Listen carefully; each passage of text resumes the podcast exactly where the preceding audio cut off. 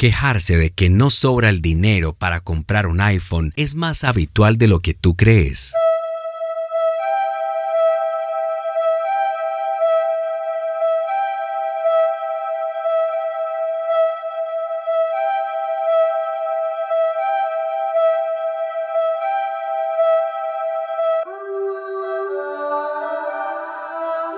Esto se debe a la falta de prioridades. Ir al gimnasio 100 dólares caro, cena para dos 100 dólares barato.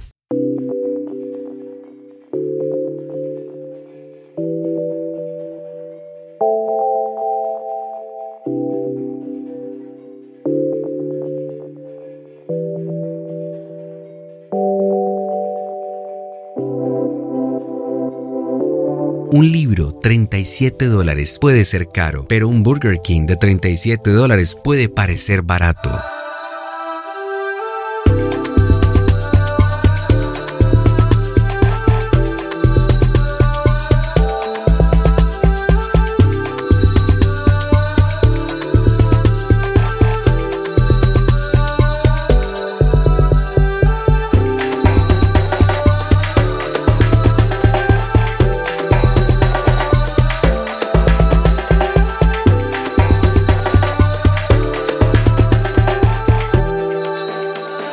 The podcast.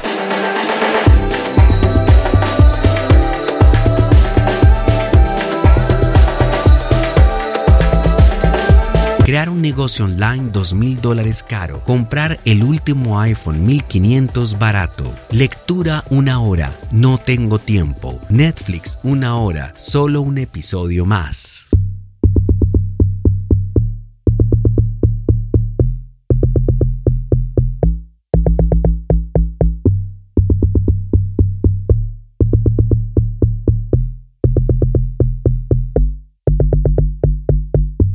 El problema es que muchos se quejan pensando que nunca queda dinero. Cada día tienes opciones. Lo que priorices hoy definirá dónde estarás dentro de cinco años. Así que toma las mejores decisiones. Porque la clave está en escoger muy bien nuestras prioridades.